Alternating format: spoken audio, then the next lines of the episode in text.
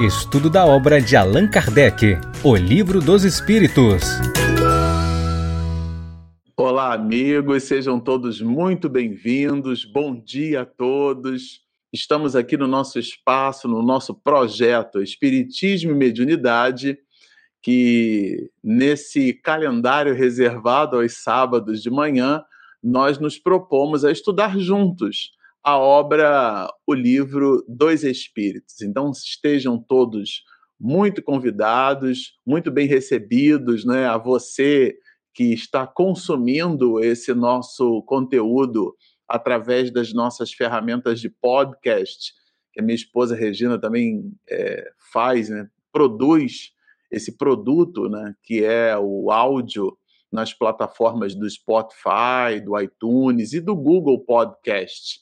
É, você que está nos ouvindo agora nesse instante, sinta-se igualmente abraçado. E falando de abraço, nós vamos iniciar as atividades da manhã de hoje, nos servindo, é, como habitual entre nós, dessa obra aqui, olha, desse opúsculo, Vida Feliz. Trata-se, como você já sabe, de um livro escrito pela veneranda Joana de Ângeles, que se serviu e se serve até hoje, né, porque expede várias mensagens, da pena segura, da caneta, é, do lápis do nosso querido humanista, médium é, e amigo, pai espiritual de todos nós. Estamos falando do aniversariante, o nosso querido Divaldo Pereira Franco. Bom, é, essa entidade veneranda, Joana, escreve pelas mãos de Divaldo na mensagem de número 22, que vamos utilizar como é, introito para a nossa prece, diz-nos ela assim: A presença do ciúme no teu comportamento é sinal de desequilíbrio. O ciúme jamais será o sal temperando o amor. Desconfiança e insegurança significam a manifestação do ciúme. Quando ele se introduz na afetividade, altera a paisagem, dando surgimento a pesadelos e perturbações prejudiciais. Supera as insinuações ciumentas na tua conduta, amando com tranquilidade e confiando em paz. Se a pessoa amada não te responder à expectativa, segue adiante, porque o prejuízo é dela. Vamos orar. Querido amigo, incondicional de todos os instantes, Mestre Jesus, Rabi da Galileia, ó Rabone, aqui estamos nós, teus irmãos menores, estagiando nas primeiras séries do exercício constante do ato de conjugar o verbo amar. Dá-nos a tua tranquilidade, dá-nos a tua paz. Conectados aqui no ideal de serviço e reverenciando o nome de nosso Pai, esta consciência primeira, cósmica, universal. Nós, Senhor, te agradecemos pela oportunidade de serviço e, como habitual do nosso coração, te solicitamos que tu permaneças conosco, hoje, agora e sempre. Bom, é, nós estamos aqui, vou colocar o nosso material já é o velho conhecido nosso, né? É, o material que a gente sempre coloca aqui juntos, vai ficar aqui do nosso lado. Olha que delícia, que maravilha! O nosso livro Dois Espíritos, que é o protagonista das nossas lives, né? Como vocês sabem, aqui eu sou só um papagaio. Quem produz o material é a minha esposa Regina. É, o conteúdo é de Allan Kardec, então nós estamos aqui só mesmo repetindo aquilo que já foi dito e que está muito bem colocado. Como diz o Divaldo, ninguém acha nada, já está achado na codificação, é só ir lá e buscar. Então é o que a gente vai fazer na manhã de hoje, esse é o nosso desafio. Com essa live, eu acho que é, é importante a gente é, resgatar é uma, a gente faz a nossa live de uma em uma semana, né? Então, eventualmente, pode ficar é, esquecido. É, nós estamos na segunda parte do Livro dos Espíritos, como vocês sabem, essa segunda parte trata da vida espírita é, ou vida espiritual, porque é a mesma coisa, né? É, o, a parte segunda, é, que é uma parte que a gente, quando estuda com afinco, vai entender bastante a, a literatura de André Luiz, de Manuel Flamengo de Miranda, da própria Dona Ivone, né, Dona Ivone Pereira, é, Dr. Bezerra de Menezes, que também escreve bastante nesse sentido, e literaturas como a de Victor Hugo, né, ou se você preferir, Vitor Hugo, né, é, aonde eles trazem para nós informações do mundo espiritual. Essas informações, para serem melhor compreendidas, é, é, elas visitam a necessidade do estudo dessa parte segunda do Livro dos Espíritos. E é isso que estamos fazendo aqui.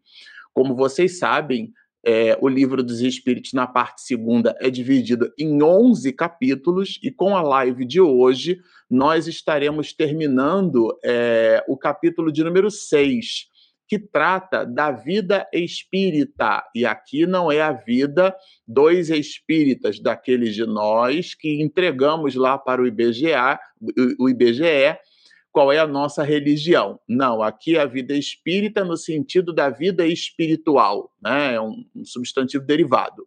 Bom, então aqui é, é nós vamos concluir com a, com a live de hoje o capítulo 6. E o capítulo 6, assim como a parte segunda é dividida em 11 partes, o capítulo 6 também foi dividido em partes. Nesse caso, foi dividido em nove partes, né? É, essa live será a nona parte, portanto, a última parte do capítulo sexto da, da, da parte segunda do livro dos Espíritos, que vai dividido em quatro partes, né? Comemoração dos mortos, funerais, é o que está ali embaixo da nossa imagem. Ela começa com as questões de número 320 é, e elas vão até a questão de número 329. Tem algumas questões, como a 321, a 325, que tem questões A, né? É, também a 327, enfim. Então, com isso, é, nós temos mais questões nessa divisão. Mas é a última parte do livro dos Espíritos. Aqui, logo de início, né, na 320, Allan Kardec ele se ocupa de, de, um entendimento importante. Tudo que a gente vai estudar aqui é basilar, né? A ideia da comemoração dos mortos, dos funerais, a ideia é que a gente não transforme é, esse instante no instante fúnebre.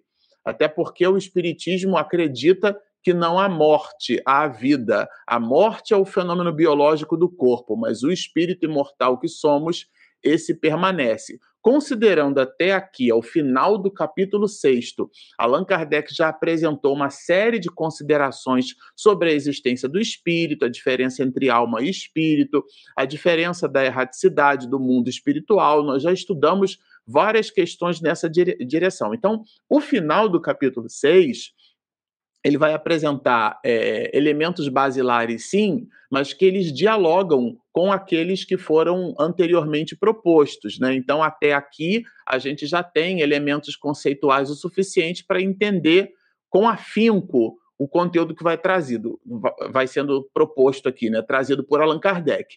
Então, não é um instante fúnebre, tá certo? A ideia aqui de estudarmos juntos a comemoração dos mortos, né? Então, a primeira pergunta, Allan Kardec se ocupa em saber se os espíritos se sensibilizam com as nossas lembranças.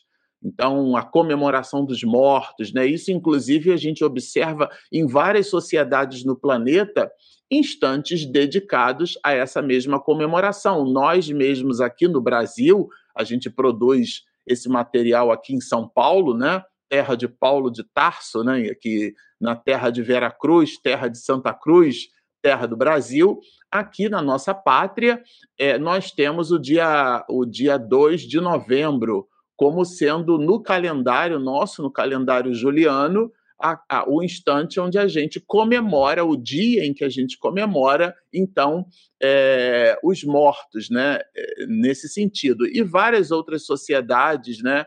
É, também comemoram é, os mortos, o Dia dos Mortos. Na verdade, não é a comemoração da morte, é uma, é uma reverência à memória daqueles, né?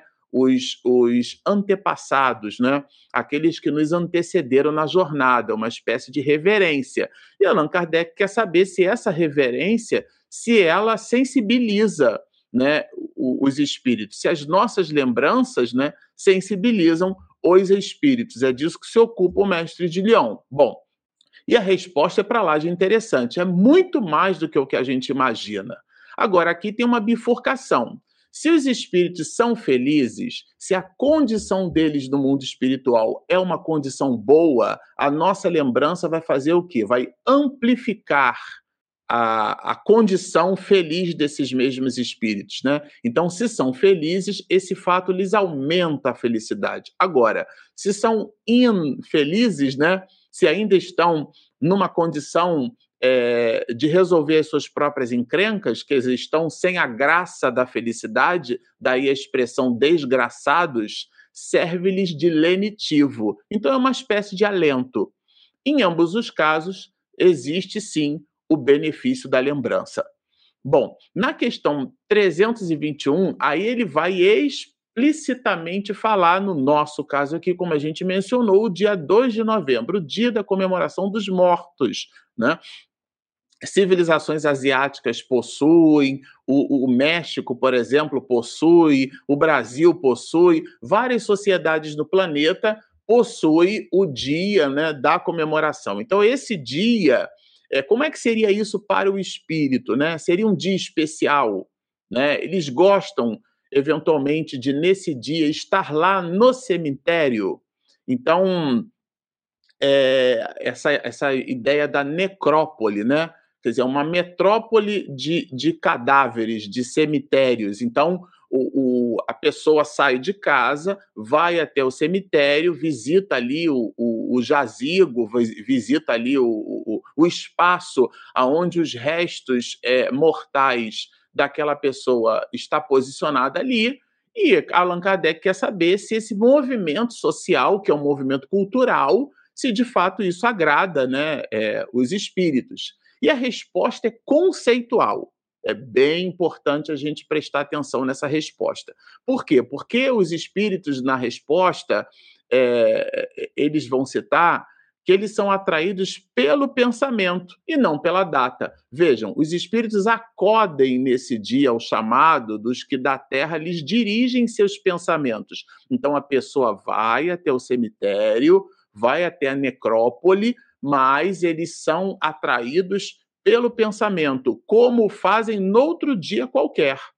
Ou seja, aqui a resposta é um binômio, né? É, o espírito que responde entrega duas perspectivas de análise. A primeira delas é que sim, eventualmente o espírito pode ali se posicionar, é, e uma outra é que essa posição não tem por motivação o fato da pessoa estar no cemitério, mas sim o fato da pessoa ter lembrado. Então, o que atrai o espírito é a lembrança, é o pensamento e não a data. Né? Isso é bem conceitual. Só que aí Allan Kardec meio que insiste na questão 321A. Ele quer saber, por exemplo, no nosso caso, dia 2 de novembro, não seria ainda assim uma data especial, né? O de finados, por exemplo, é para eles, né, para os espíritos, um dia especial de reunião junto de suas sepulturas. Afinal de contas, a gente transformou esse episódio num movimento social, num movimento cultural planetário, inclusive. Não há algum tipo de especificidade, o calendário não se torna então um calendário especial, já que há uma movimentação mais intensa da sociedade nesta data. É disso que trata. Vejam a resposta. Neste dia, e aqui vamos fazer a tradução para que esse dia, neste dia, seja o dia 2 de novembro, né? no, no nosso caso aqui do Brasil, mas isso se aplica a, a, a qualquer outra pátria, qualquer outra sociedade que produza esse, essa mesma movimentação. Então, neste dia, em maior número, se reúnem nas necrópolis. Né? Vejam, então, sim, então, intensifica-se o pensamento nessa data. Claro, né? até socialmente falando. É como venda de chocolate na época da Páscoa. Né? Eu me recordo de um, de um vídeo que ficou muito conhecido, viralizou nas mídias sociais do Haroldo respondendo, né? O nosso Haroldo Dutra Dias respondendo sobre as questões da, da, do, da Páscoa, né?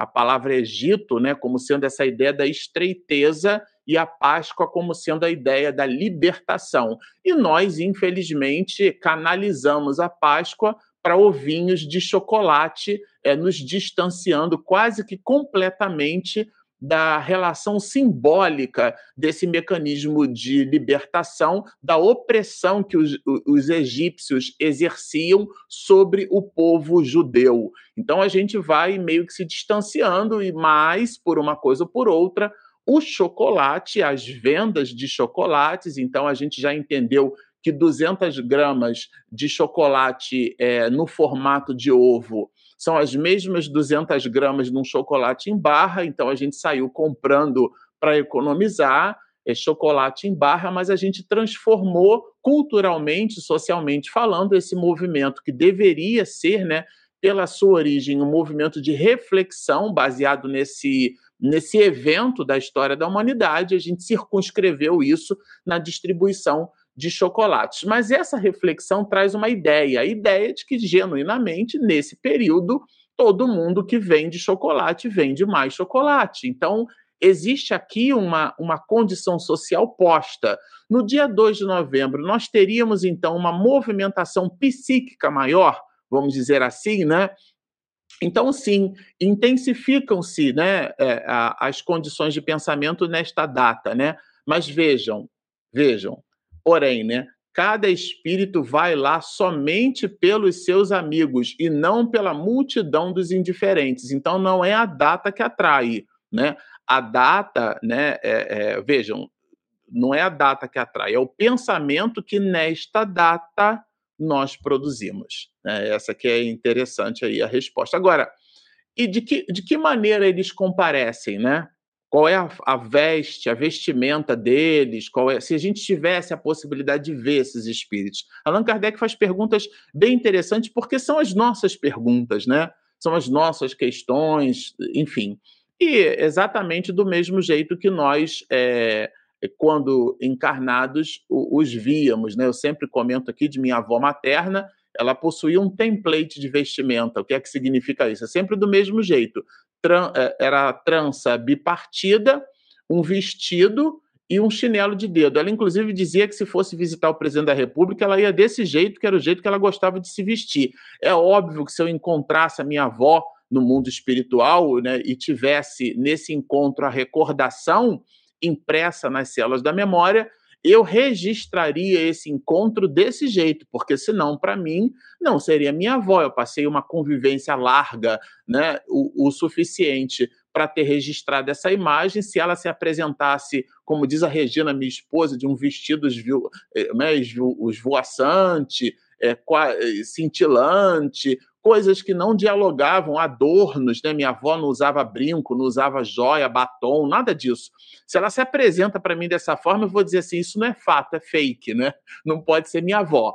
Então, como é que o espírito vai se apresentar? Vai se apresentar do jeito que nós, a referência visual que nós temos guardada essa referência por eles, né? Essa que é a questão. Bom, Aí Allan Kardec faz um movimento contrário. Tudo bem, isso é no que diz respeito à lembrança. E aqueles espíritos que ninguém dá a menor pelota, como se diz, né? ninguém lembra deles.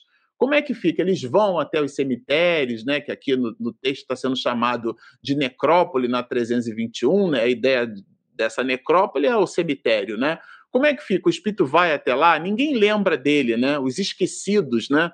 É, a questão é, 322 trabalha isso. A pessoa eventualmente teve uma vida, ninguém, não tem nenhum amigo que lembre dele, alguma coisa assim. E a resposta é uma reflexão é, para nós. Que lhes importa a Terra? E aí a Terra, a letra T, tá, a letra T está tá em maiúsculo aqui, né? Para significar o quê? O planeta Terra. Então, essa referência, que é uma referência material, que, que importa para ele isso, né? Res...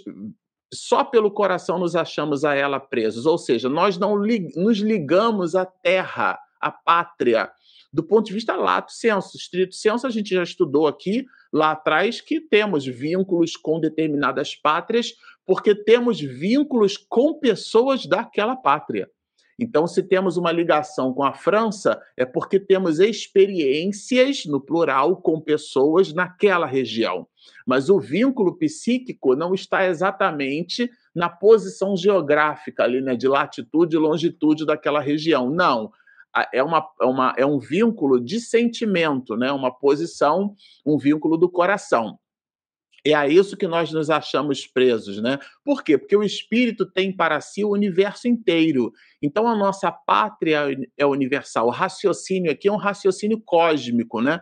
Um raciocínio mais amplo. Então nós, espíritos, não nos ligamos a corpos ou não nos ligamos a terrenos, mas sim a pessoas. A ligação é uma ligação de afeição. É disso que trata a 322. Bom, é, agora, na 323, ele vai fazer uma pergunta que também é basilar, que também é conceitual, ela ainda é objeto de dúvida para muitas pessoas, e aqui a 323 esclarece. A prece, a gente pode fazer em casa ou a gente precisa visitar o túmulo, né? prece em casa ou a visita ao túmulo? O que, que é de melhor preferência para o espírito, né? A visita de uma pessoa a um túmulo causa maior contentamento ao espírito do que eventualmente a prece feita por essa mesma pessoa no lugar de ser, no cemitério, na necrópole, ela eventualmente essa prece sendo feita em casa, a pessoa não se desloca, faz a prece em casa. O que que causa mais é, maior contentamento, mais admiração, mais apreço, por parte do espírito, né, que desencarnou. Então, aqui é interessante, olha, aquele que visita um túmulo apenas manifesta por esta forma, por essa forma, que pensa no espírito ausente.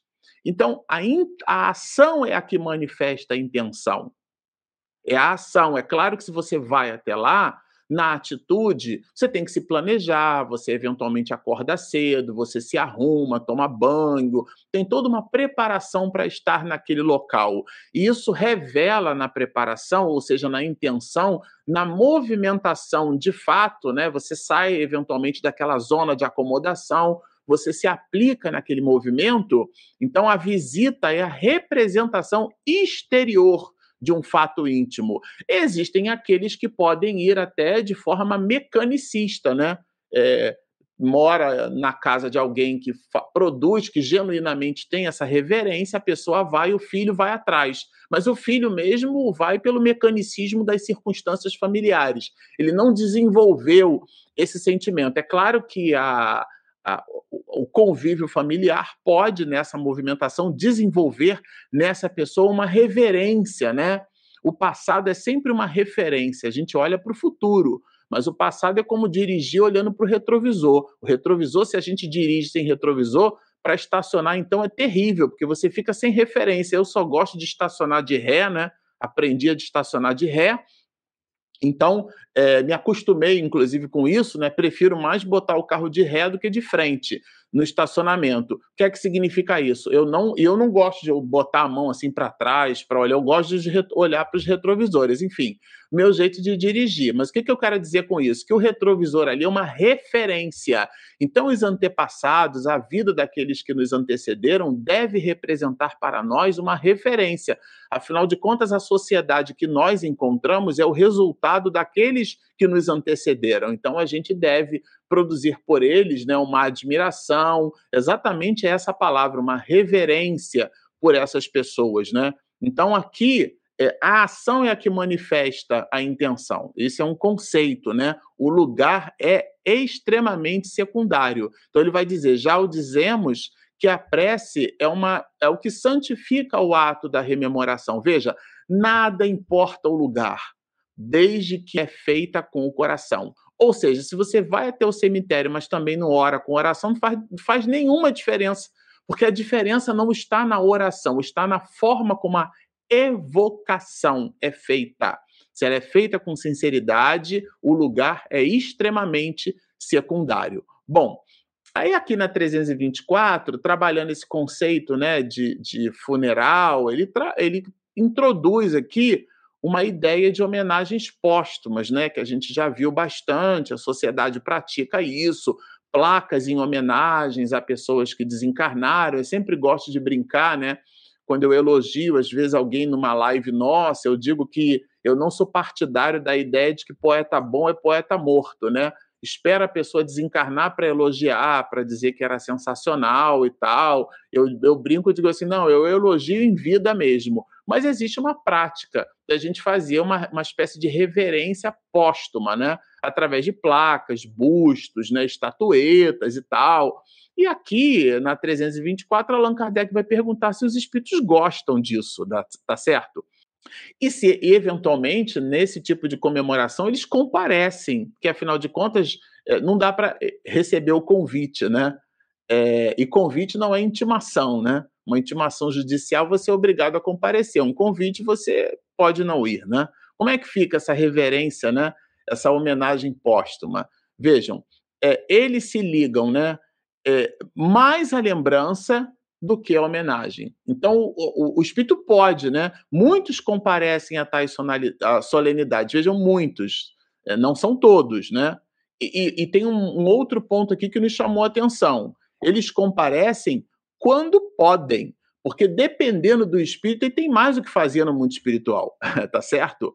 Entretanto, porque daí na sequência tem aqui uma adversativa, ó.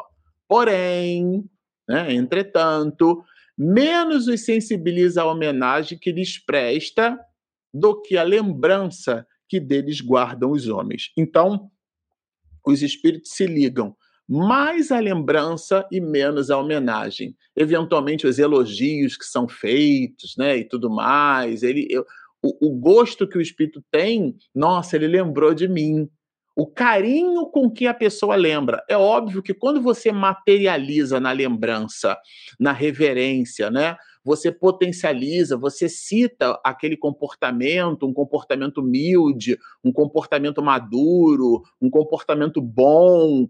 É, você não está ali fazendo uma bajulação, não é essa a ideia você está realmente produzindo uma reverência. Afinal de contas, aquilo compõe o traço de caráter genuíno daquela pessoa. Mas ainda assim, não é disso que o espírito gosta.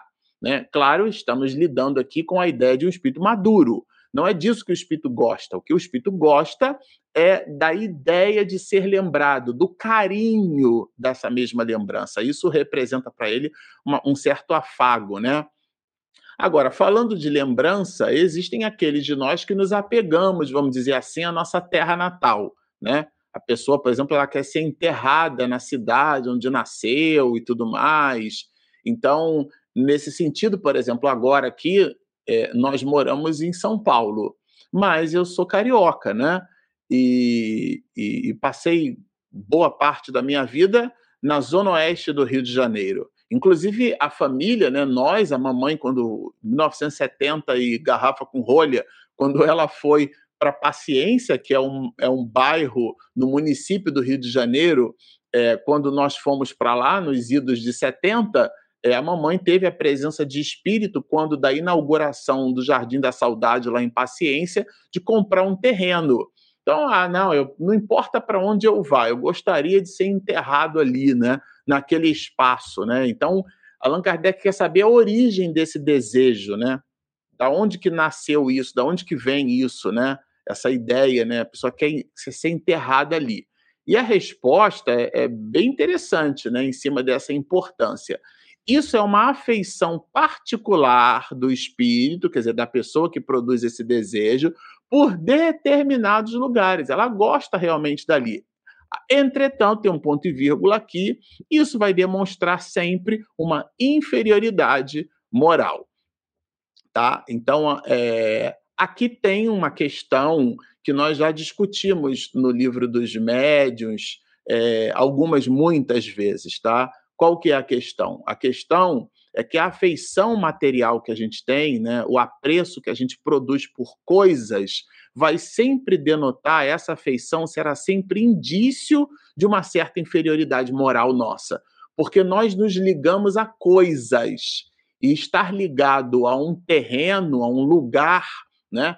É, a gente sabe que tem a memória afetiva, mas a memória afetiva, quando ela, ela, ela se permite, por convenção até, estar circunscrita ou associada a um espaço geográfico, isso pode carregar, denotar, mostrar um certo grau de inferioridade moral, porque o espírito não entendeu ainda que o que deve, a, ligação que ele deve ter não é uma ligação coisificada.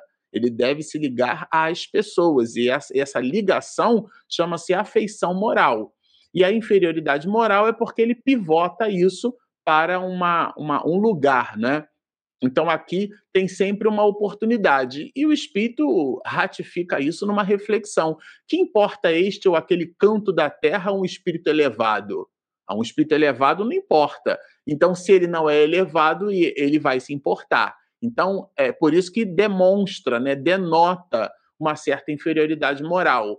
A ideia da predileção por lugares é sempre um certo indício de uma inferioridade moral. Vamos entender essa predileção, repito, não pelas pessoas que estão ali, mas pelo lugar em si mesmo, né? Essa certa insistência, não, eu tenho que ser enterrado ali, né, junto dos meus. E e a alma quando volta para o mundo espiritual, ela na verdade deveria perder toda a relação que ela estabeleceu com, com as coisas materiais, né? Porque nós somos espíritos. Então, essa questão aqui, olha, a 325, né?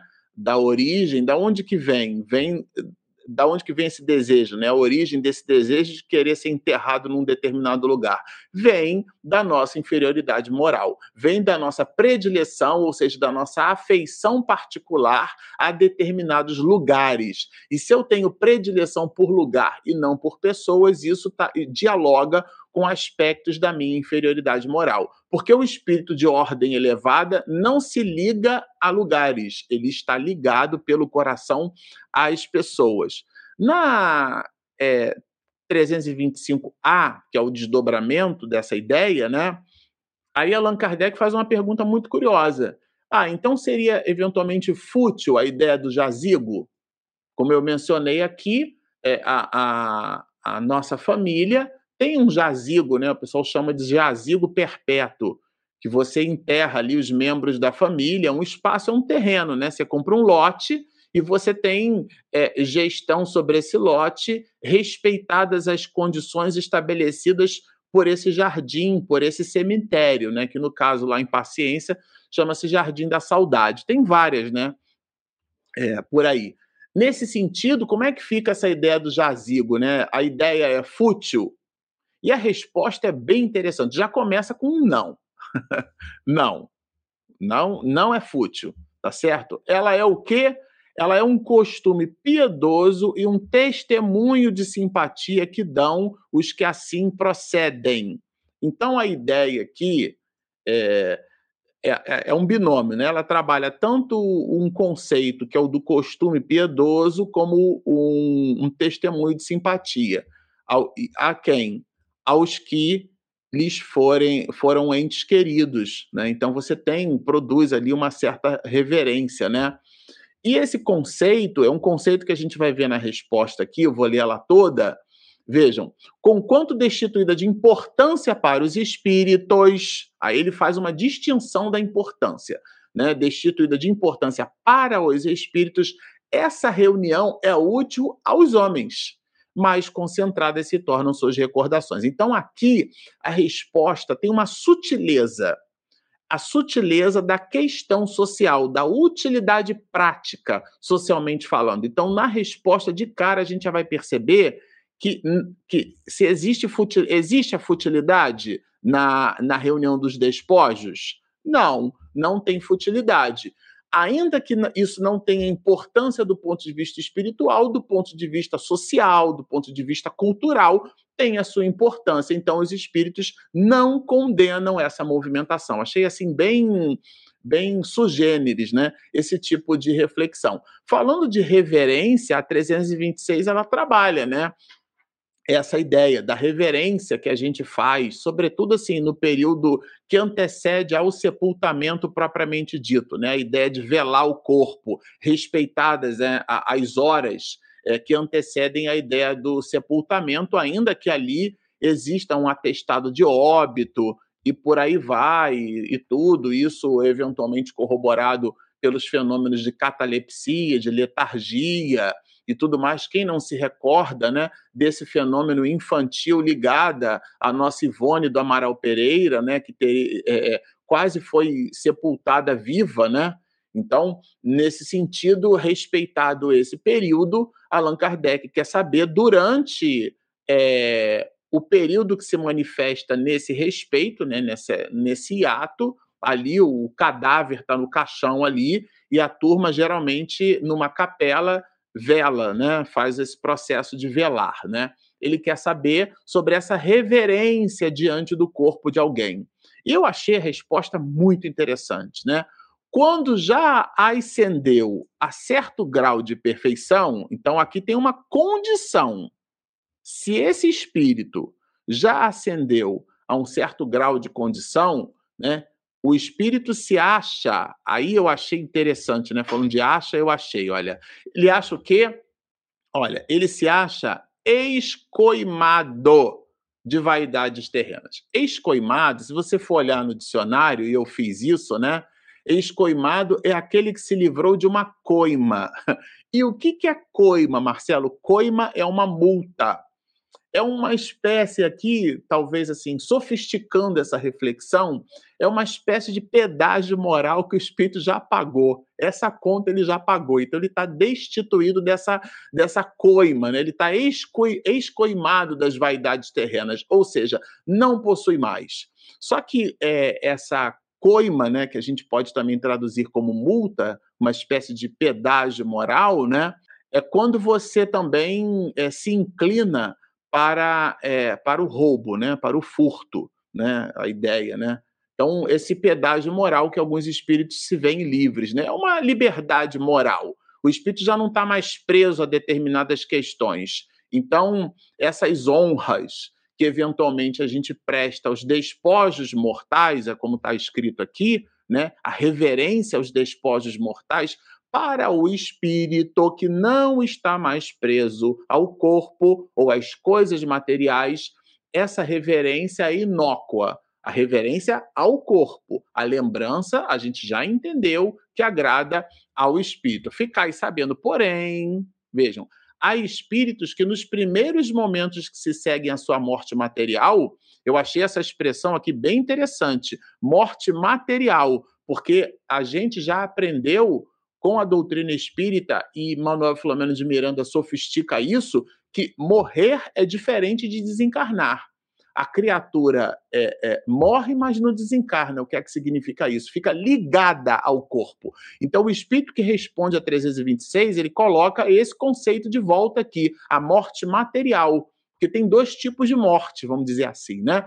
A morte material, que é a morte propriamente dita, e a morte espiritual, que é a desencarnação. Então, morrer é, é diferente de desencarnar.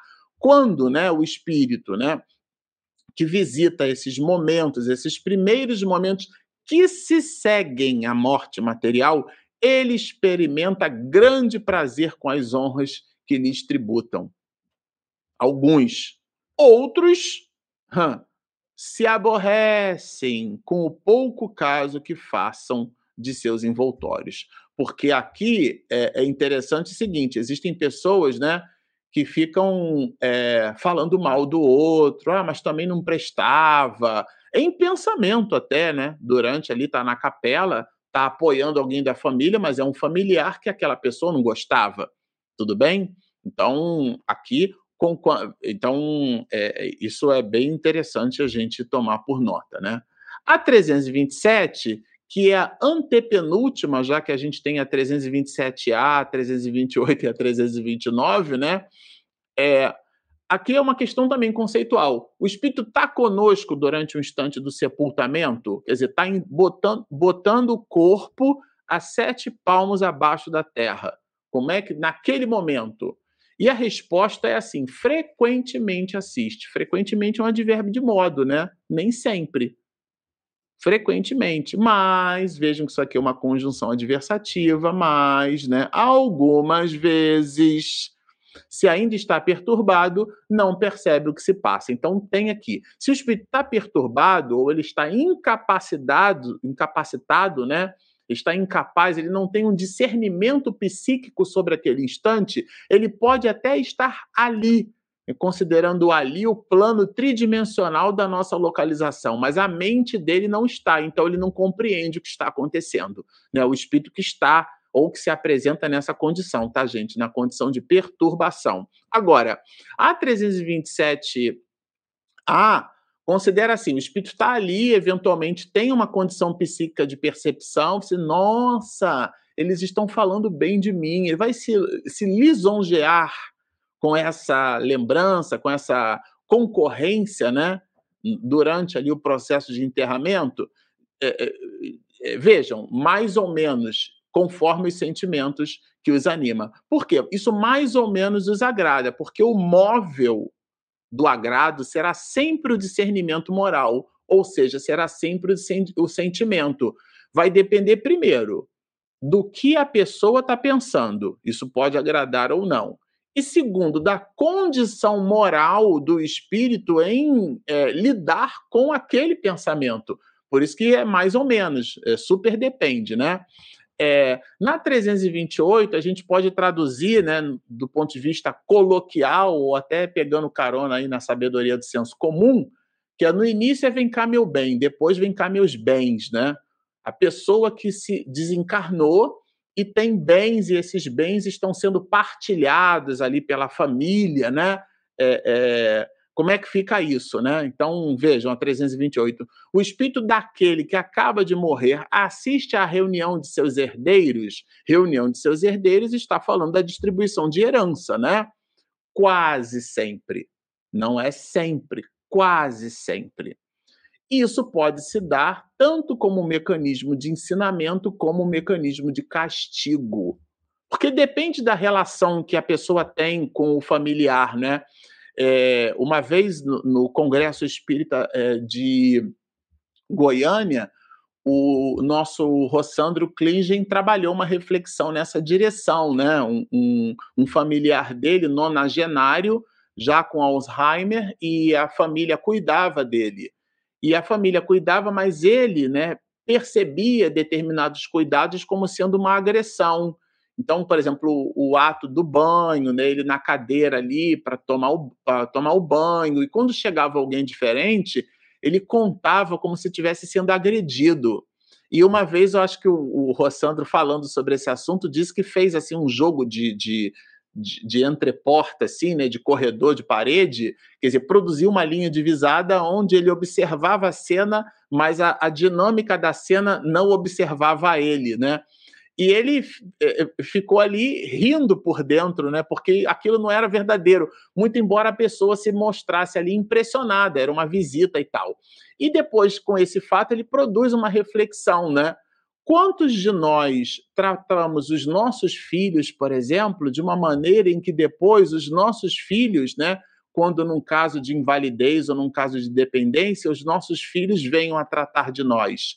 Porque um banho de leito, né, você recolher fezes de uma pessoa que não tem condição de se limpar, é, são realmente situações muito duras, muito sugêneres no diário ali, né? Isso é diferente de ficar lendo livrinho de romance, né? O dia a dia prático, né, produz na alma, verga a gente, né, de uma forma muito significativa. Então, aqui é uma reflexão. Isso pode ser para essa pessoa um certo castigo, Vejam como foi a relação, porque eu coisifiquei a minha vida o tempo inteiro, né? Eu eventualmente dei para o meu filho somente coisas, eu não dei lições morais. Então, o apego que o meu filho eventualmente produziu, e aqui, claro, né, uma reflexão template. A gente não está direcionando nem para essa ou nem para aquela posição. Mas, eventualmente, se eu me movimento coisificando a minha relação com as pessoas, no instante da minha desencarnação, se eu tenho bens para serem distribuídos, as pessoas estarão interessadas nas coisas que eu passei a vida inteira colocando como meu traço de caráter. E isso pode sim representar para o espírito um castigo. O espírito julga do valor dos protestos que lhe faziam. Todos os sentimentos que lhe patenteiam e a decepção que lhe causa a rapacidade dos que entre si partilham os bens por ele deixados o esclarece acerca daqueles sentimentos. Essa ideia da rapacidade, eu peguei essa palavra aqui, também não sabia o que essa palavra significava. Rapacidade vem de rapace e é, significa roubo, uma inclinação para o roubo, uma compleição para roubar. Então a pessoa, o familiar, o herdeiro, ele quer usurpar, ele quer tirar. Agora que já morreu, né? Que se dane, como diz. Agora eu quero o meu, eu quero a minha parte, né? Vem cá, meus bens. Quantos documentários, reportagens a gente não assiste de pessoas que desencarnam e elas, junto com a desencarnação, deixam uma encrenca? Pessoas que eh, ficam eh, postando, reivindicando paternidade, reivindicando vínculo amoroso para poder morder o dinheiro. Então, elas não estão preocupadas com o outro, com a memória do outro. Isso, para o espírito, quando percebe essas relações, isso pode representar para ele, sim, um mecanismo, um castigo, né? um ensinamento, porque a relação com a vida foi uma relação coisificada.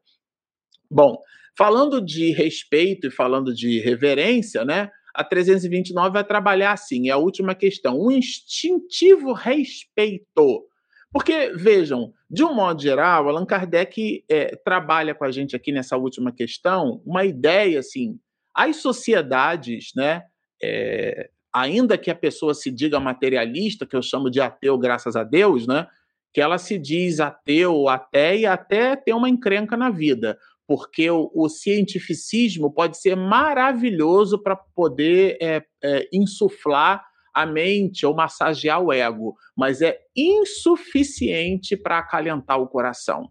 Né? A ciência, nesse sentido, é vazia do ponto de vista de relações é, de afeição, de relações de sentimento. A racionalidade ela, ela é incapaz de massagear, né, de acalentar, de acarinhar corações. Então, Vejam, o instintivo respeito que em todos os tempos e entre todos os povos o homem consagrou e consagra aos mortos, né? Esse respeito, ele é efeito da intuição é, que tem da vida futura. Então, é uma espécie de reverência, de respeito à morte, né? Esse respeito, essa reverência, na gênese desse respeito e dessa reverência está a intuição da sociedade mundial de que existe alguma coisa depois da vida? Essa que é a pergunta, né? E a resposta, ela é uma consequência natural dessa intuição. Então, o comportamento nosso que é esse respeito, que é essa reverência, esse comportamento, ele é a manifestação natural dessa intuição. O que é essa intuição? É a percepção da vida futura. Se assim não fosse, nenhuma razão de ser teria esse respeito. Então, o respeito que as sociedades no planeta possuem, produzem e têm, a um instante, né, dedicam um dia específico aos avoengos, né, aos, aos nossos antepassados, esse, esse respeito, essa reverência, ela tem na sua psicogênese, vamos dizer assim, a ideia de que todos nós é, construímos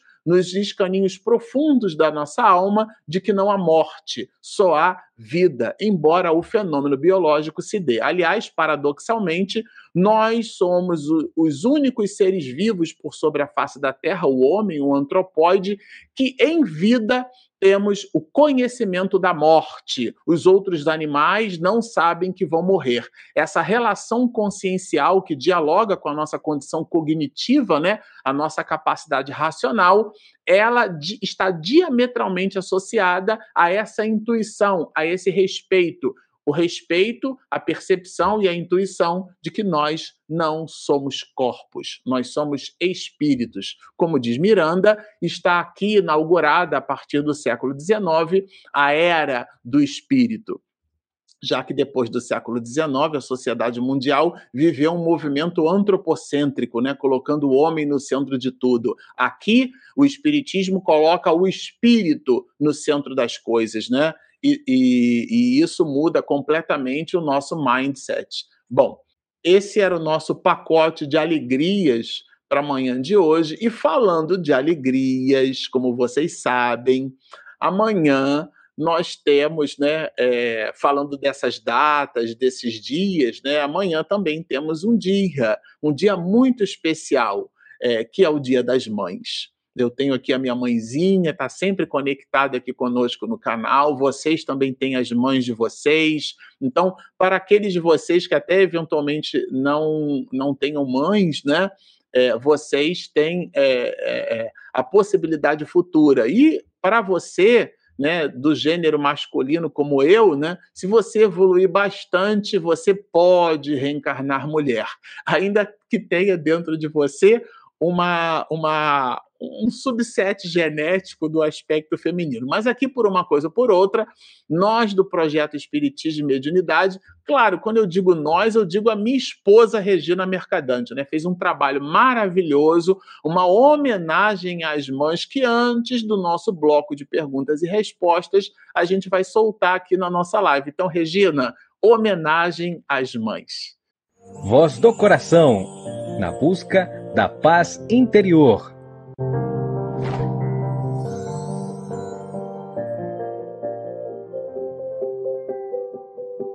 Singela homenagem do projeto Espiritismo e Mediunidade a todas as mães.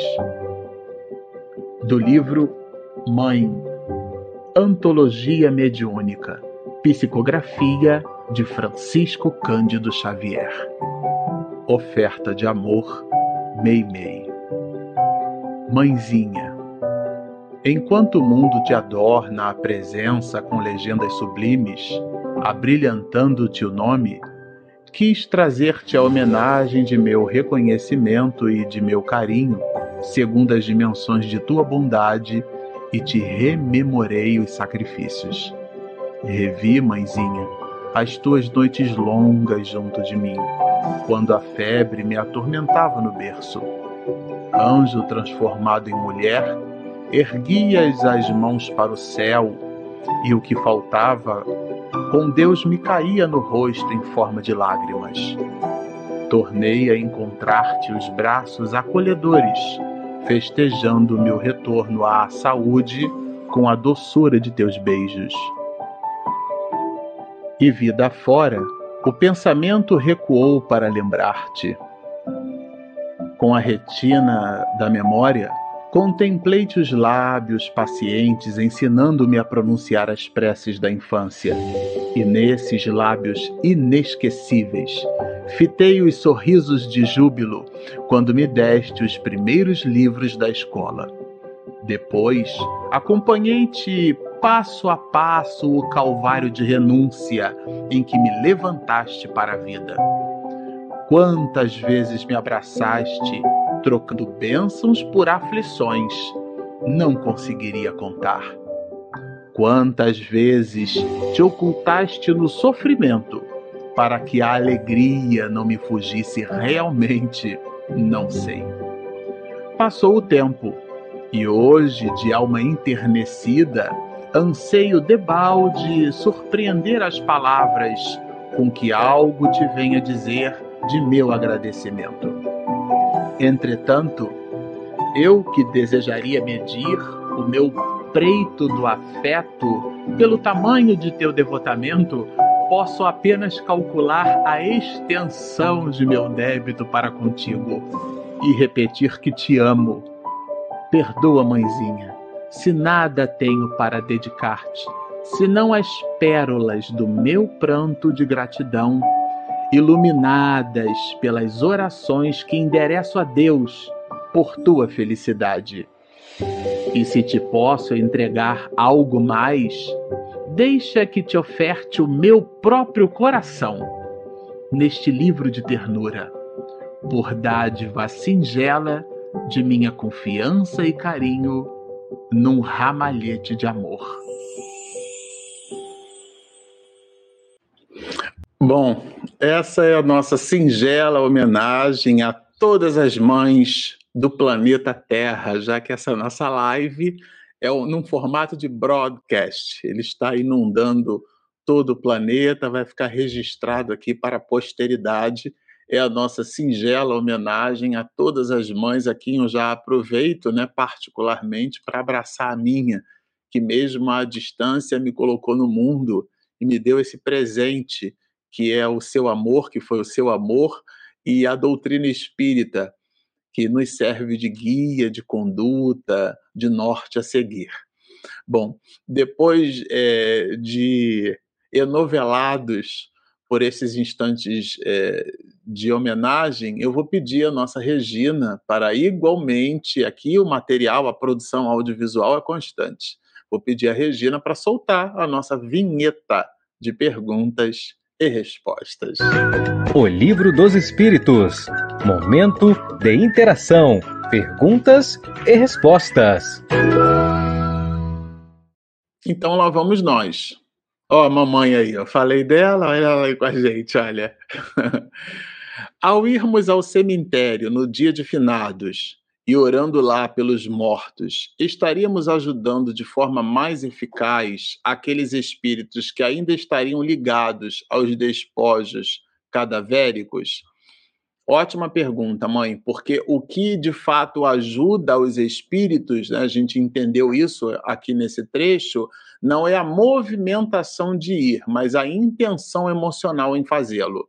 Então, se você vai com a intenção de efetivamente ajudar, né? É, e você faz essa movimentação com o coração, e aí não é o ato de ir ou o ato, a posição geográfica, né? Isso é, que é o que é importante destacar na resposta à pergunta que mamãe faz.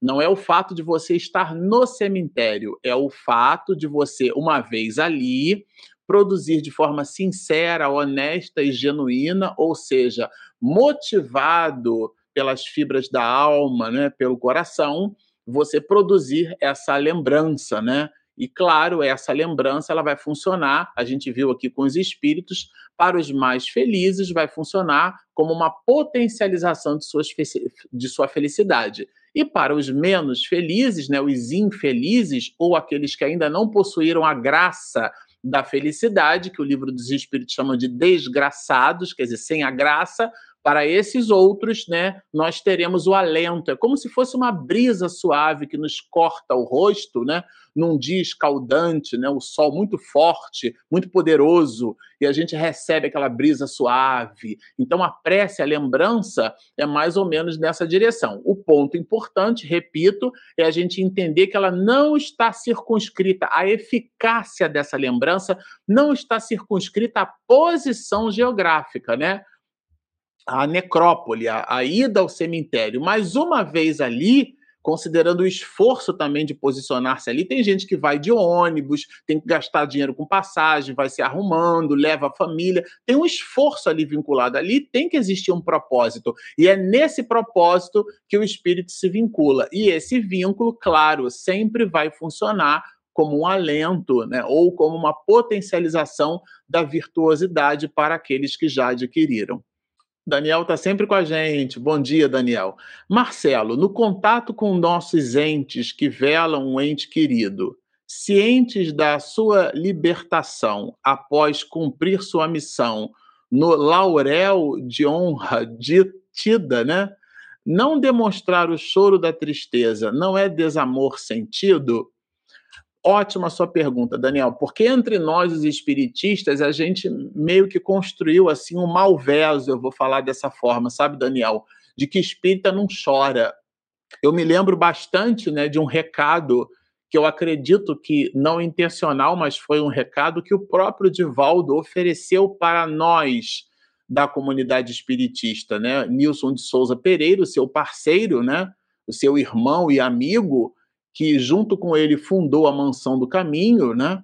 É, que é o braço de assistência e promoção social da, do Centro Espírita Caminho da Redenção.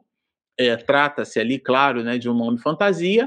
É, o Divaldo recebe a notícia de que Nilson havia desencarnado. e quando ele retorna, ele mesmo faz um movimento pessoal de ir até o cemitério, né? chorar o seu morto, vamos dizer assim. É claro que um espírito e um médium eh, dessa magnitude tenha consciência é, doutrinária de que Nilson não está ali no caixão, mas ele foi até lá num movimento social, num movimento cultural, e certamente para estar só, para potencializar o seu psiquismo. É muito natural que a gente tenha o choro. É muito natural, porque a pessoa que não chora o morto, dizem os psicólogos, ela depois ela chora o cachorro, ela chora a caneca que cai, ela chora o lápis que perde, o carro que bate e arranha, ela vai chorar outra coisa porque ela guardou aquilo na alma, é um sentimento não trabalhado dentro dela.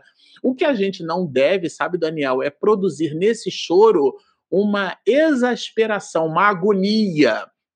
E a tese não é minha, é de Paulo de Tarso. Em tudo sois atribulados, porém não angustiados, perplexos, porém não desanimados. Então, é um, nós somos homens no mundo. É natural que se você tenha vínculo de afeto por alguém, esse é, é, é, a ausência desse vínculo, né? Ainda que temporária, mas a ausência desse vínculo em produzindo em nós saudade, é natural que a gente chore. O que não pode ser natural e in natura, né? Fazer parte da nossa natureza íntima, é a raiva, né, é, é, o negacionismo, é reclamar com Deus porque eu. A humanidade tem 7 bilhões e meio de habitantes. Todo mundo vai morrer um dia, essa é a certeza da vida e a morte, essa relação paradoxal. Então acontece com todos. Esse movimento de choro, quando ele está conectado com essa agressividade emocional, é que a gente deve se distanciar dele. Mas a saudade genuína, ela é inclusive essa saudade saudável. Porque, repito, depois a pessoa chora morto de uma outra forma, né? Então é muito natural, é humano nós somos criaturas mergulhadas num corpo de carne. Essa referência humanizada nós a possuímos. Somos espíritos, mas a vida espiritual se potencializa nas relações do diário, quando estamos mergulhados num corpo. Então, nada de negar a realidade material. Porque se a gente nega a realidade material, a gente reencarnou para quê? O que, que a gente está fazendo aqui se o mais importante é lá? Essas frases prontas que a gente usa, né? Então, não. Nós podemos sim chorar o nosso porto, mas aquele choro com alegria, né? Passar na mente os instantes de ternura, as dificuldades sim, mas o quanto nós fomos capazes juntos, né, quando da convivência, de superar aquelas encrencas. Então lembrar disso, se imaginar abraçando a pessoa e claro, se você se permite produzir esses sentimentos, você vai perceber como humano, como alguém sensível, que as lágrimas vão lhe sair das compotas da alma, e isso claro, vai lavar-nos a todos.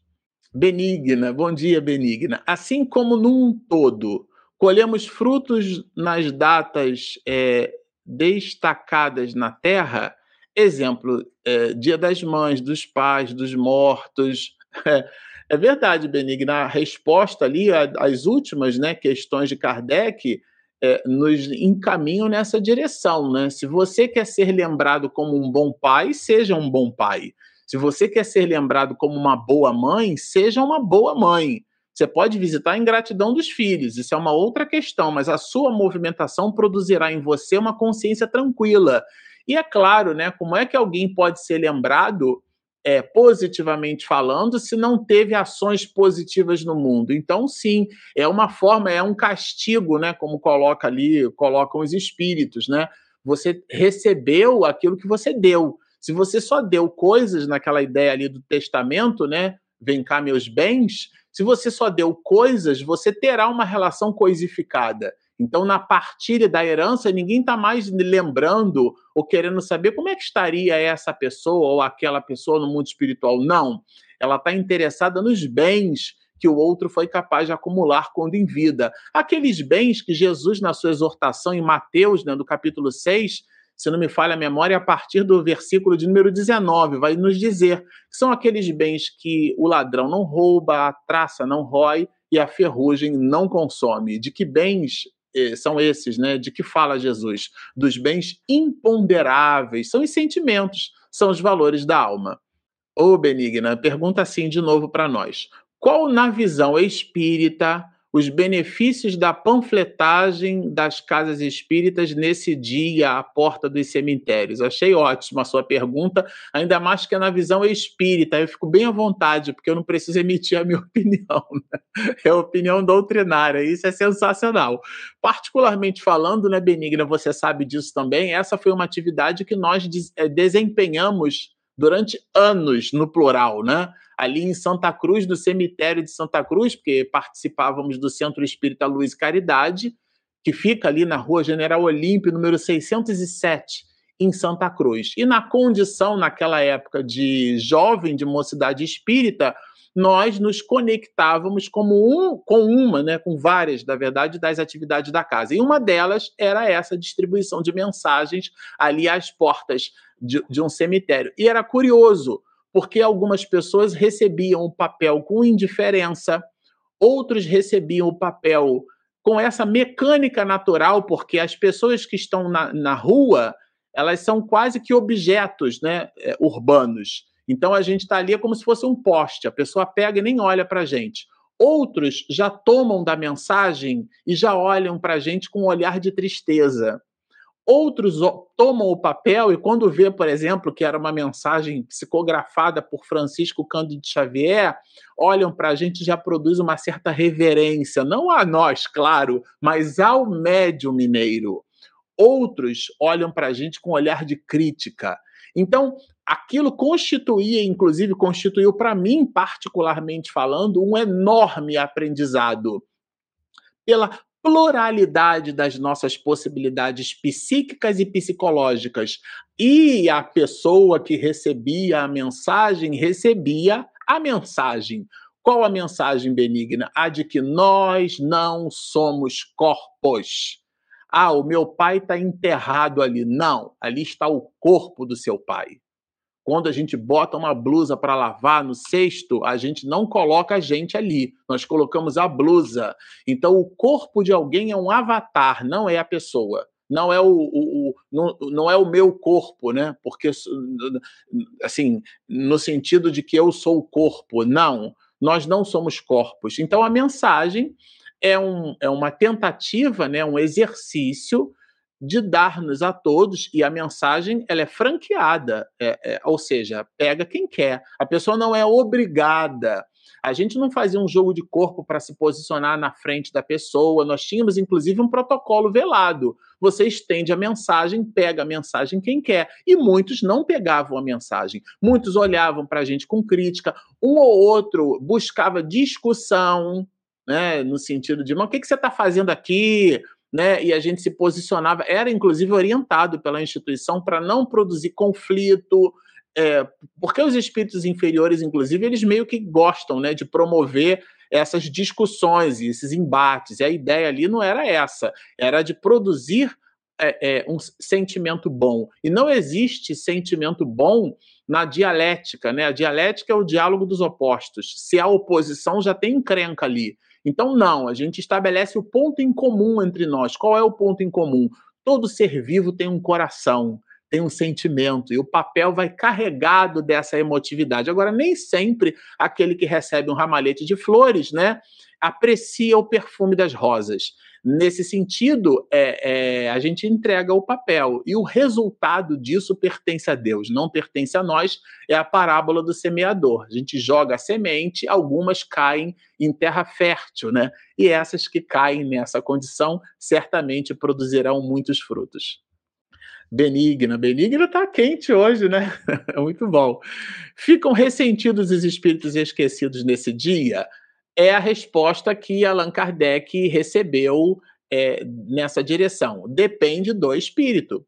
Se o espírito já alcançou um patamar é, psíquico, moralmente falando, ele não vai ficar ressentido. Mas se for um espírito vulgar, no sentido de, de comum, é, é, é a gente chama isso hoje de mimimi, né? É a pessoa que está apegada né, a coisinhas, né, ela depende do afago dos outros para poder potencializar os seus próprios valores, ela ainda não tem consciência das suas próprias habilidades e possibilidades, a pessoa precisa o tempo inteiro. Tem gente que é assim, isso é uma característica psicológica. A pessoa precisa o tempo inteiro que o outro diga que ela é legal, que o outro diga que ela é inteligente, que ela é capaz, ainda que ela não seja. Então, existem aqueles de nós que precisamos o tempo inteiro inteiro é, é, é, sermos massageados no ego. Se a pessoa desencarna, ela não mudou porque desencarnou. Então ela vai ficar assim ressentida quando esquecida, inclusive. Agora aquele que entrega o papel dele na história da humanidade, né, é, é, e está cônscio da sua responsabilidade, não vai ficar ressentido. Você imagina, né, Benigna? Eu ainda me recordo de quando nós estivemos na sua instituição é, conversando sobre Maria e José, né, lá no Bezerra. E a gente, no, no discípulo, né? E a gente lá é, produziu reflexões no sentido de que José é, escreveu a sua história é, dentro do, do, da posição como pai de Jesus, veja, né, praticamente no anonimato. Então, a, o anonimato de José que seria para nós um certo esquecimento, praticamente toda a literatura é, é, bíblica, é, toda a literatura espírita é, é, fala pouco desse homem estoico, né? E isso é o exemplo dele o próprio exemplo dele está justamente nesse anonimato, trazendo para a gente uma necessidade da humildade. Então, quando o espírito que vai esquecido, se ele se importa com ser lembrado, o que vai dialogando num certo aspecto com essa necessidade de massageamento do ego, que vai denotar ali a sua, a, a, a sua encrenca espiritual, se ele se importa com isso, ele está conectado com essa necessidade, né? Agora, se ele já sublimou se ele já está numa outra condição espiritual, não, ele não vai se importar em, em, ser esquecido. Eu fico imaginando que José não deve, ter, não deve estar se importando em não ter o seu nome esculpido né, de forma ostensiva no livro da vida, é, na Bíblia, né? Agora, no mundo espiritual, no livro espiritual, certamente ele deve estar muito alegre e contente por ter sustentado nos braços, numa certa época da humanidade, aquele que é para nós o governador da terra. Vamos imaginar isso, né? E ele não teve esse enaltecimento proposto, né? Então, o esquecimento né, vai dialogar bastante ali, a relação com o esquecimento vai dialogar com a grandeza, com a nossa possibilidade de grandeza espiritual. Margarida Melo, Melo com dois L's. Para o espírito que na erraticidade é, percebe suas inferioridades, a homenagem que ele considera não merecer não poderia perturbá-lo, assim como biografia sobre esse espírito? É, Margarida, é o que os espíritos colocam, né? Porque ele vai perceber que aquilo não carrega a honestidade da sua vida ou não se traduz no seu estado íntimo psíquico. De alguma maneira, agora, essa perturbação está na razão direta da sua condição espiritual.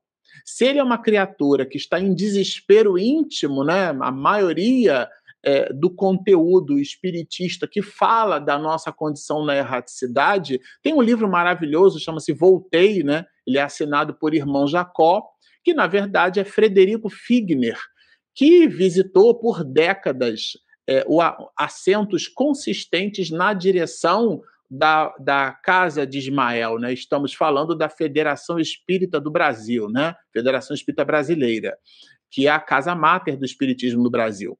É, nesse sentido, Figner apresenta para nós reflexões assim: o que, é, é, o, o que compõe a, o remorso é a dinâmica mental, né? a dinâmica espiritual, moral, de tudo aquilo que nós poderíamos ter feito e do pouco que realizamos. Então, é esse remorso, essa não fiz, prometi, não realizei. Nossa, e aí um filme vai passando pela nossa cabeça, aí eu fali aqui, eu fali ali, né? E, e, e, são questões íntimas. Então, se a pessoa tem uma vida de muitos decessos nessa direção, é, e ela produziu para si, não é que a pessoa que está produzindo para ela, ela produziu para si. No entendimento genuíno dessa dinâmica do arrependimento, esse a, a, o arrependimento produzindo nessa dinâmica a consciência de que ela não fez tudo que estava ao seu alcance, quando eventualmente ela é lembrada por alguém, ela, nossa, e ainda assim o outro ainda acha que eu fui uma pessoa legal. Mas a problemática não está no outro que está lembrando, está no remorso dela mesma. Porque senão a gente pivota para o outro. Ah, se for assim é melhor não lembrar, não.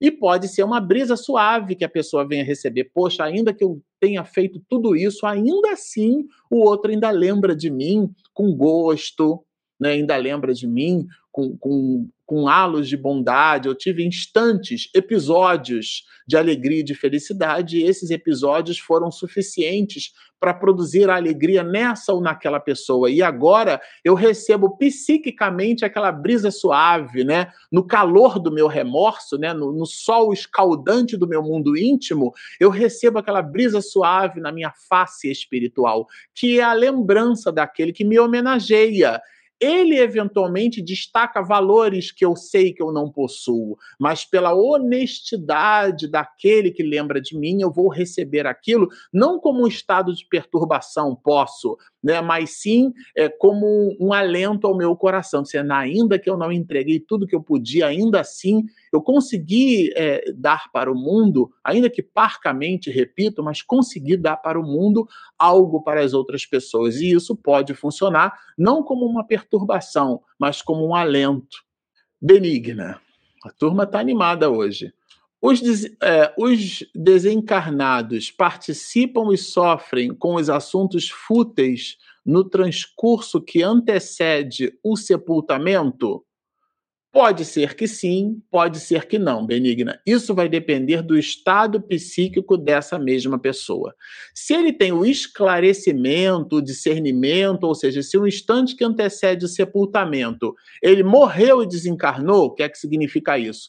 Ele tanto está, é, tanto o corpo não apresenta mais condições para que a vida se manifeste, como ele já não está mais conectado ao corpo e terminado esse estado de perturbação, aquele espírito tem o discernimento das suas possibilidades, ele vai ap apreciar o fato, é, vai ter o, o, juízo de fato, né? vai conseguir produzir análise sobre o fato, né? que é o que eu estou chamando aqui de juízo de fato, com mais é, clareza.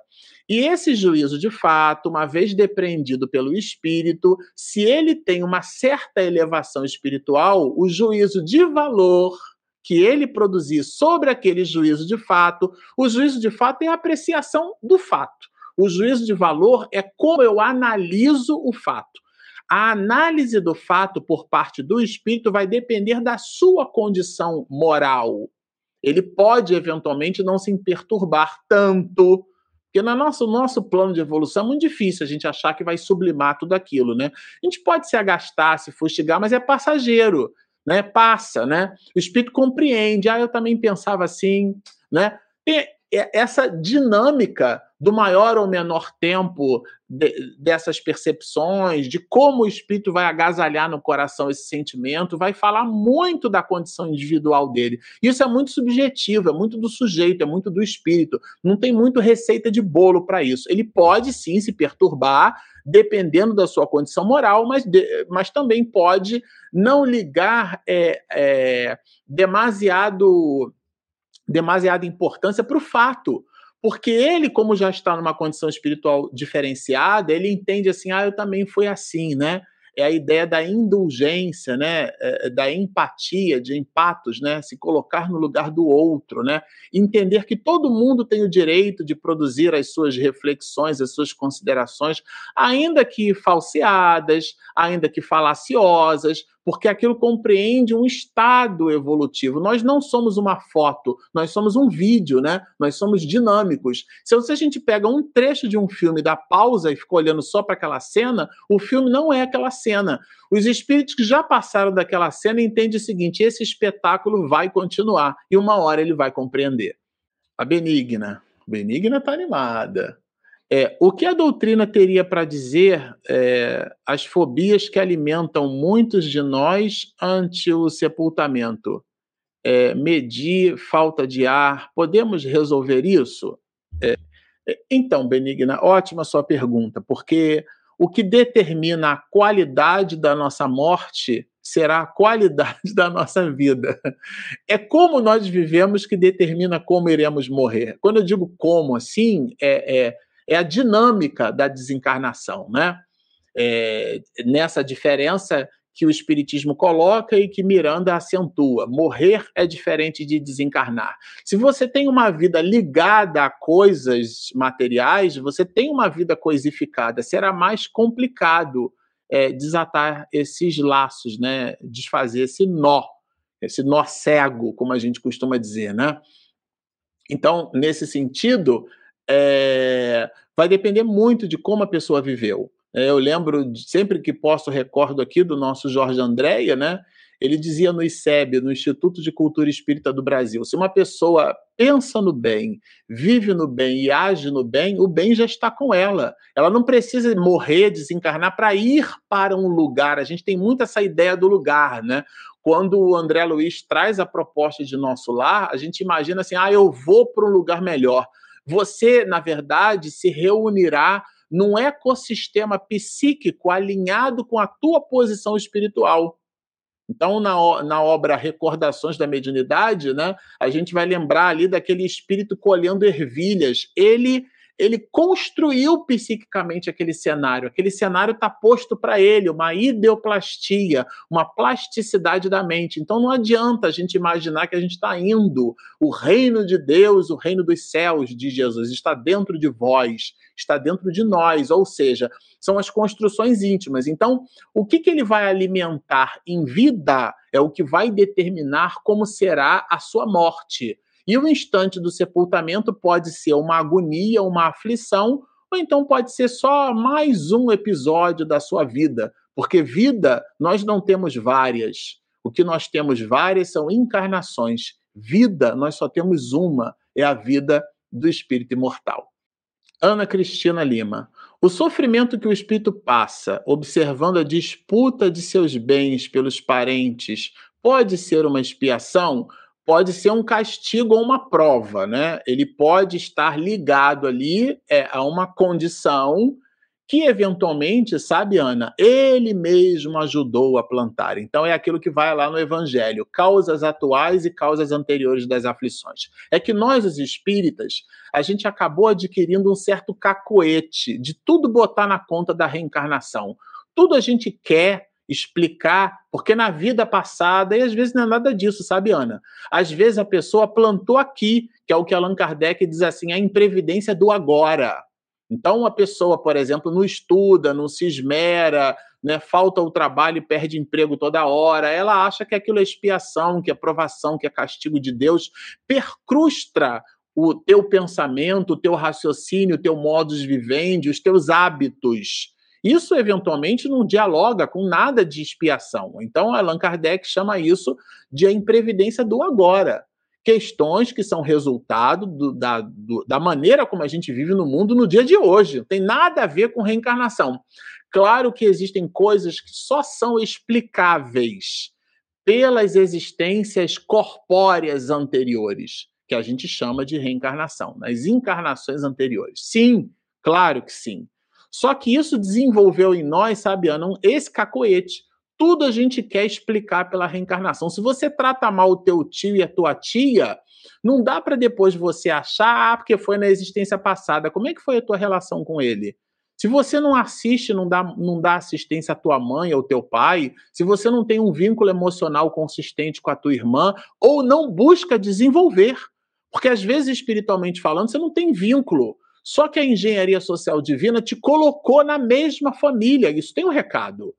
É claro que você visita ali o limite das suas possibilidades. Às vezes, como vida, eu disse aqui, a gente só tem uma, você vai precisar de duas, três, de dez para desenvolver afeto. Mas o que a engenharia social divina está te dando como recado é: se aquela pessoa foi colocada na sua família, Ali tem um recado, tem um objetivo, existe um vínculo que você precisa construir. E você vai construindo esse vínculo na medida das suas possibilidades, mas existe uma necessidade de construção de vínculo. Se você não adota isso como um comportamento, não dá para reclamar de, ah, mas a pessoa nem liga para mim, nem e você? Como é que é a sua relação com o outro, né? Porque Aristóteles nos diz, quando fala sobre a amizade, né, que é um tipo de, de amor, né, o amor aristotélico, né, de filia, a palavra filho vem daí, né, o amor pela amizade. Se você dar ao outro esperando que o outro lhe devolva, o nome disso não é amizade, chama-se interesse. Então, quando a gente mede a ação do outro, ou quando a gente mede a nossa ação a partir da ação do outro, isso não é amor pelo menos o amor preconizado por Jesus. Diz-nos Chico Xavier, é dar ao outro sem nem esperar a paga do reconhecimento. Tem gente que recebe e não consegue tangibilizar a graça, né? Não consegue tangibilizar. Nem um muito obrigado, e aí a gente não fica, aquele que se movimenta pelo exercício genuíno é, dessa bondade, não fica agastado quando não recebe um muito obrigado. Então, essas disputas de bens elas eventualmente dialogam com as condições do hoje, não necessariamente são explicáveis pelos intrincados e complexos problemas das encarnações anteriores. Agora, considerando que um parente é sempre alguém com uma encrenca do ontem, pode sim ser é, essa situação o resultado né, que se manifesta ali daquilo que a gente foi incapaz de dissolver nessa existência, que é transformar bens em bondade. Terminamos? Bom, nós terminamos as nossas perguntas e respostas. Eu quero muito agradecer a vocês essa oportunidade aqui de serviço, de estudo, né? É, junto com Allan Kardec, com os espíritos luminares, a gente sempre aprende bastante. Bom, é, ao final das nossas transmissões, a gente sempre gosta de lembrar se você nos assistiu até aqui, gostou do que ouviu, mas ainda não se inscreveu, clica ali em inscreva-se, do lado tem o sininho, clica também no joinha, que ajuda o motor do YouTube para nos encontrar para as outras pessoas. Isso é muito importante. E nós temos também o nosso aplicativo. Ele é gratuito, ele está disponível na Google Play e na Apple Store. Bom, ficam aí os convites, baixem o nosso app inscrevam-se no nosso canal, sigam-nos e muita paz. Dialogando com essa paz, vamos orar. Querido amigo de todos os instantes, estamos encerrando por agora mais um instante de serviço e iniciando nesta manhã de sábado mais um instante de serviço. Abençoa-nos, Senhor, o propósito despretensioso de estudar a tua mensagem. Estamos nos servindo de espíritos luminares, companheiros, que deixaram o nome na história da humanidade e que depois, pelo hercúleo trabalho feito pelo mestre de Lyon, o nosso querido Allan Kardec, nós aqui nos debruçamos nas letras e extraímos destas o que nos vivifica a condição espiritual. E contigo estamos muito agradecidos.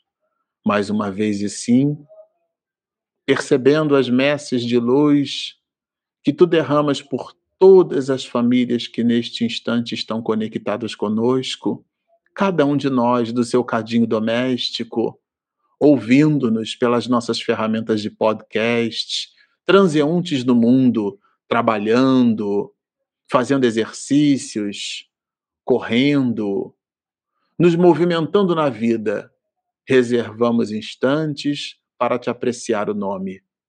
Agradecemos então a Deus, o Pai de todos nós, e mais uma vez te pedimos, Rabi, para que a tua misericórdia, através destes prepostos, se estabeleça e permaneça conosco, hoje, agora e sempre.